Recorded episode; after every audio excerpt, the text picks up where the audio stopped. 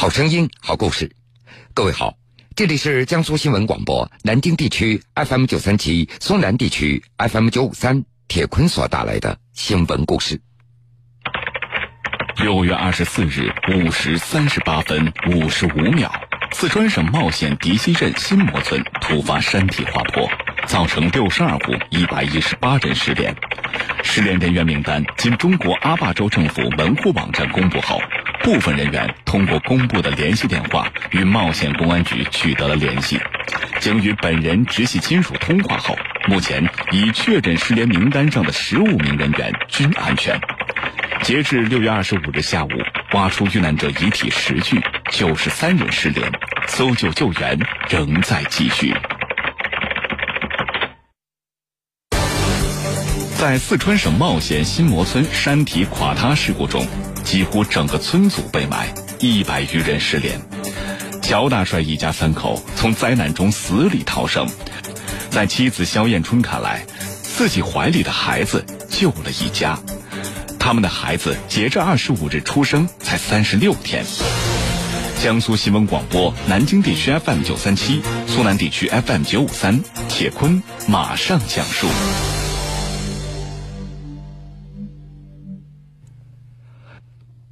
六月二十五号早上的九点多，肖春燕在茂县人民医院的八楼的病床上，正在给孩子喂奶。孩子的父亲乔大帅在九楼的病房里，他的头上缠着纱布。在六月二十四号凌晨，四川省茂县新磨村山体垮塌事故当中，几乎整个村组都被埋了，一百多人失去联系。乔大帅一家三口那是从灾难当中死里逃生。肖春燕看着自己怀中只有三十六天的孩子说：“全靠这个孩子救了我们一家。”那是在六月二十四号早晨五点多，肖春燕听到孩子哭了，她想孩子可能要尿尿了，要换尿布。当时尿布离她有点远，她就叫醒了熟睡当中的丈夫乔大帅。从熟睡当中被叫醒，乔大帅当时还有些不情愿。不过，他依然起身去拿了尿布，刚替孩子把尿布给换完，这屋子突然就摇晃起来了。肖春燕第一反应那就是地震，丈夫赶紧跑去开大门，突然之间，一个急流从厨房的窗户里冲了进来，然后是泥土石块一起就涌了进来。乔大帅赶紧冲向老婆孩子，但是砖瓦伴着泥流向他砸了过来。石头正好压住了他的脑袋，他用手拼命的举着，一直往头上举。等水压过后，他才把石头给推开。由于当时吸了几口水，乔大帅觉得今天肯定是死定了。妻子肖春燕把孩子从泥浆当中捞了出来，抱着孩子躲在一个柱子的后面。泥石流瞬间就把房子给掀翻了，三个人拼命的向外跑。不断的喊着救命，但是村子里没有人回应。在跑的时候，乔大帅他往身后看了一眼，他吓呆了。这水一直在往前涌，跑的时候还听到山那边也突然响了几声，他觉得应该是石头撞到山了，什么都看不到，全都是雾。当时让乔大帅一家人觉得可怕的是，身后没有任何人，全村人都在熟睡当中被埋在了泥浆里，包括乔大帅的另外四个亲人，他们是三岁的女儿、乔大帅的爸爸妈妈以及外婆。原来这四个人都住在离乔大帅大概有一千米左右的老房子里，乔大帅和妻子、儿子三个人住在新房子里。他们从去年修了农家乐，贷款了四五十万，修了十二间平房，还有一个餐厅。发生山体垮塌的新模村位于茂县的西北部，在连接 G 二幺三国道和叠溪松平沟景区的景区的公路上。一九三三年，叠溪发生了七点五级大地震。如今的叠溪松平沟景区正是大地震以后形成的堰塞湖等风景所构成的。是世界上保存最完整的地震破坏遗址之一，景区以世界罕见的地震遗迹和秀丽的景观闻名于世，它也是国内著名的红叶的观赏胜地，素有“三沟九海十四景”之称。每逢九月，那是旅游的旺季，而这个时候呢，游客并不多。而乔大帅所开的农家乐，因为最近自己家的小孩才刚刚满月，所以他没有接待客人。村子里三四十岁的中年人偏多，像乔大帅这样二十多岁在家中做农家乐的年轻人，也只有他一个了。大多数的年轻人都出去打工了，而老年人、孩子大都也不在村子里，因为村子里没有学校，县里的学习条件好，孩子们都到县里去读书了。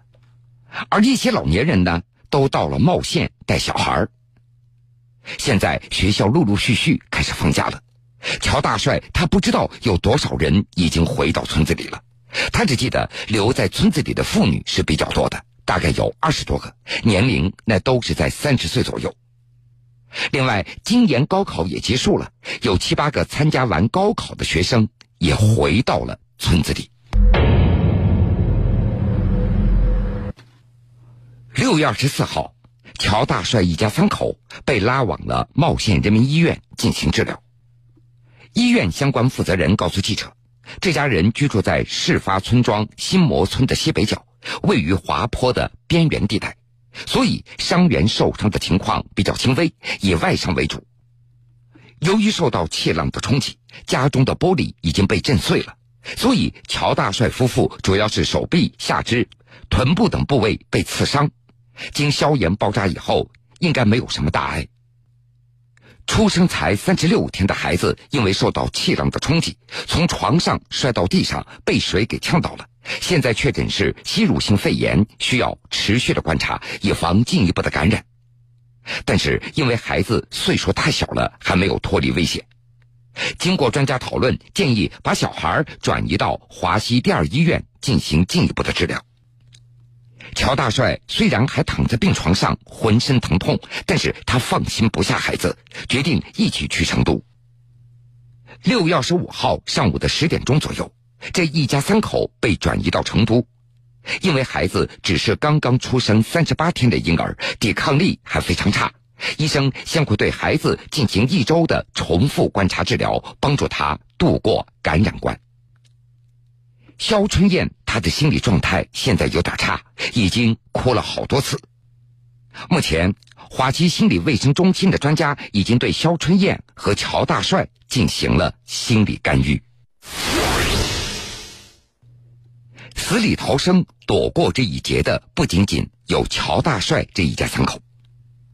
二十五号凌晨六点钟还不到。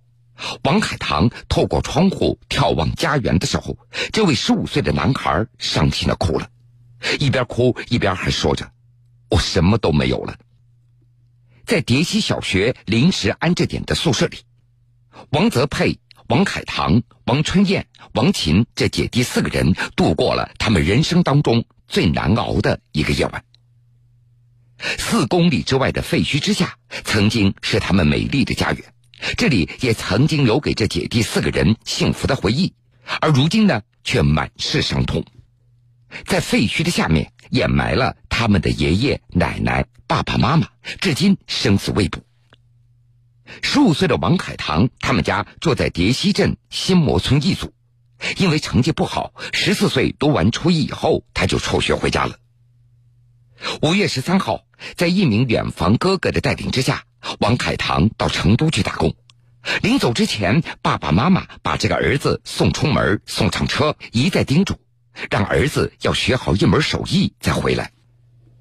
王泽佩、王春燕、王琴因为在冒险读书，而王海棠现在在德阳的一家火锅店打工，从而逃过了这一劫。让王海棠没有想到的是，五月十三号自己出门的那一天，成为了他见到父母的最后一面。原本想学一门好的手艺，当一名厨师，给爸爸妈妈、爷爷奶奶亲手做一顿饭，可惜他们现在再也吃不到了。六月二十四号晚上的九点多，经过十多个小时的颠簸，王海棠在远方亲戚的陪伴之下来到了叠溪镇。他想回家看看，但是因为交通管制，他没有能够到塌方的现场，只能够在安置点找到了姐姐。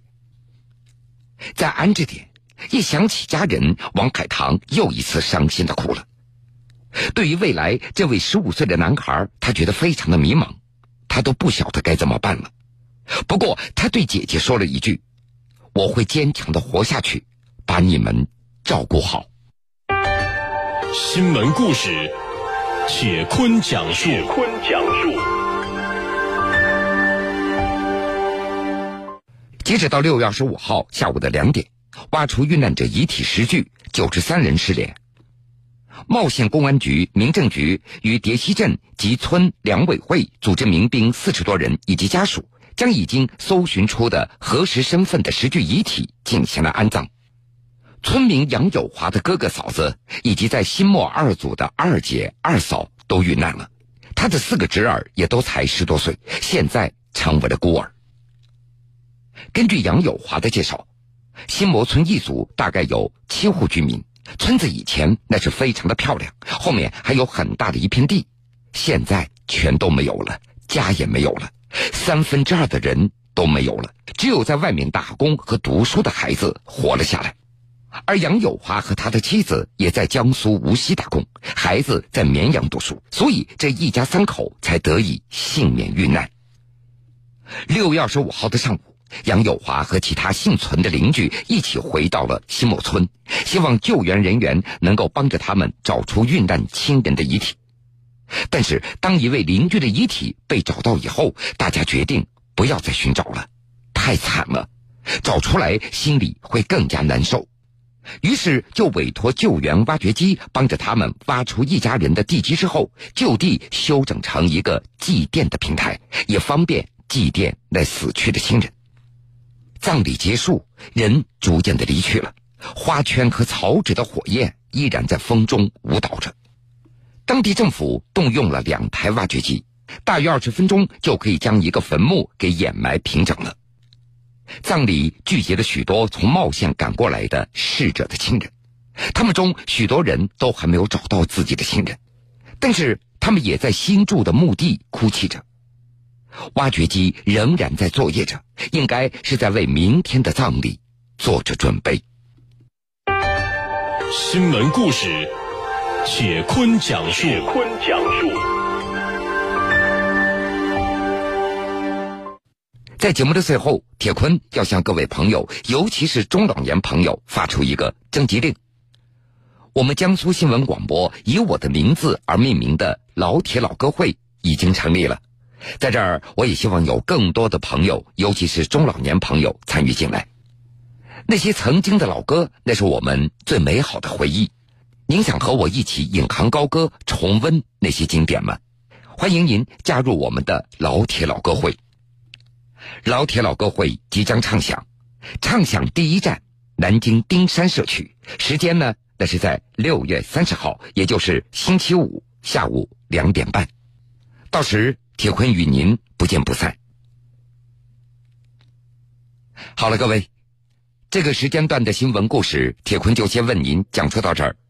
半点之后，新闻故事精彩继续，欢迎您到时来收听。